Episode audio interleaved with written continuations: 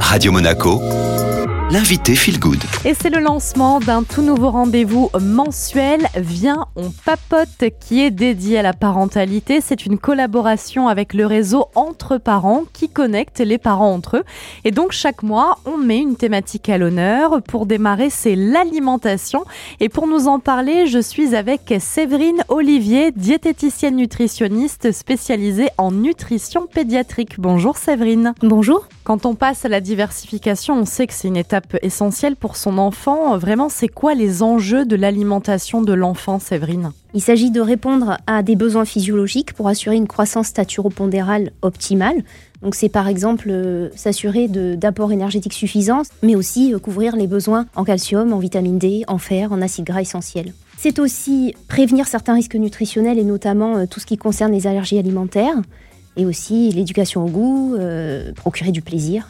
La diversification, c'est une étape essentielle. Ça intervient, on dit, dans les 1000 premiers jours de la vie de l'enfant? Oui, c'est-à-dire de la conception jusqu'à environ deux ans, parce qu'on sait que pendant cette période, la nutrition va pouvoir impacter sur la santé ultérieure de l'enfant. À partir de quel moment, idéalement, on commence euh, la diversification? Alors l'idéal est entre 4 mois révolus, pas avant 4 mois, et 6 mois. C'est là où on va introduire euh, les aliments et particulièrement les aliments à fort pouvoir allergisant, les œufs, euh, le lait, le blé, les fruits à coque. Et c'est important de le faire à cet âge-là parce qu'on introduit de petites quantités progressivement croissantes. Et c'est ce qui permet une meilleure acquisition de la tolérance alimentaire. Parfois, on se demande aussi est-ce qu'il y a euh, un ordre pour introduire les aliments ou pas du tout? Ça n'a pas vraiment d'importance hein, au niveau de l'ordre des aliments. Mais on sait que si on va introduire les légumes en premier, ils seront mieux acceptés ultérieurement. Bon, écoutez bien ce conseil. Euh. il, y a, il y a, une, une, espèce de fenêtre de meilleure acceptation entre, euh, on va dire, 5 et 18 mois, où c'est la néophilie. Et en fait, on essaie d'introduire le plus d'aliments diversifiés possible, parce qu'on sait que ça sera mieux accepté euh, plus tard. Quand on démarre la diversification, il y a évidemment la question des textures. On y va crescendo? Bien sûr, mais on peut proposer à partir de 6 mois déjà des petits morceaux et impérativement avant 10 mois. La fenêtre optimale, c'est 6 mois à 10 mois pour faire évoluer les textures et proposer des morceaux. C'est important pour euh, l'acceptation de nouveaux aliments plus tard. Lorsqu'on dépasse ces 10 mois, il peut y avoir plus de, difficultés au niveau de l'alimentation à accepter euh, de nouveaux aliments et ça peut aussi avoir des retentissements euh, sur l'orthodontie. La diversification, il y a quelques grandes règles, mais il y a beaucoup surtout de cas uniques. Chaque enfant est différent. Justement, on va écouter le témoignage de Julie. Comment ça s'est passé pour vous? Alors, mon expérience avec la diversification euh, n'est pas comme je l'avais imaginé. Ma fille est allaitée et à ses cinq mois, on a commencé donc à lui proposer euh, des aliments un petit peu plus solides, mais elle n'acceptait pas du tout. Finalement, j'ai consulté euh, notre diététicienne et notre pédiatre pour vérifier qu'il n'y avait pas de problème physiologique.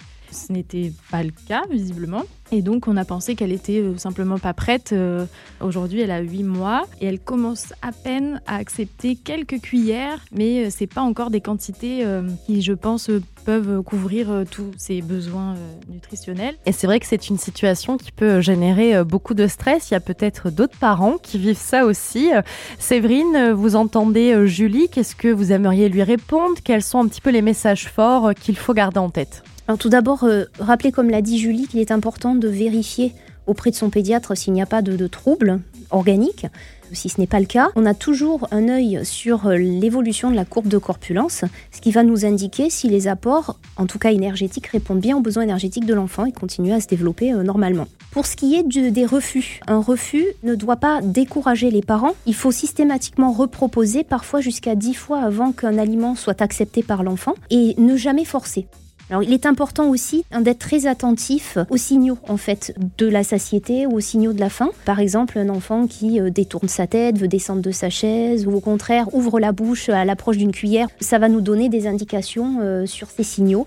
Et c'est important que aussi bien euh, la maman, enfin les parents, soient attentifs à ces signaux que l'enfant lui-même. C'est pour ça qu'il faut aussi que le repas soit un moment privilégié, sans écran et sans perturbation, on va dire, du monde extérieur. On terminera sur les quantités. Est-ce qu'il y a euh, des repères forts?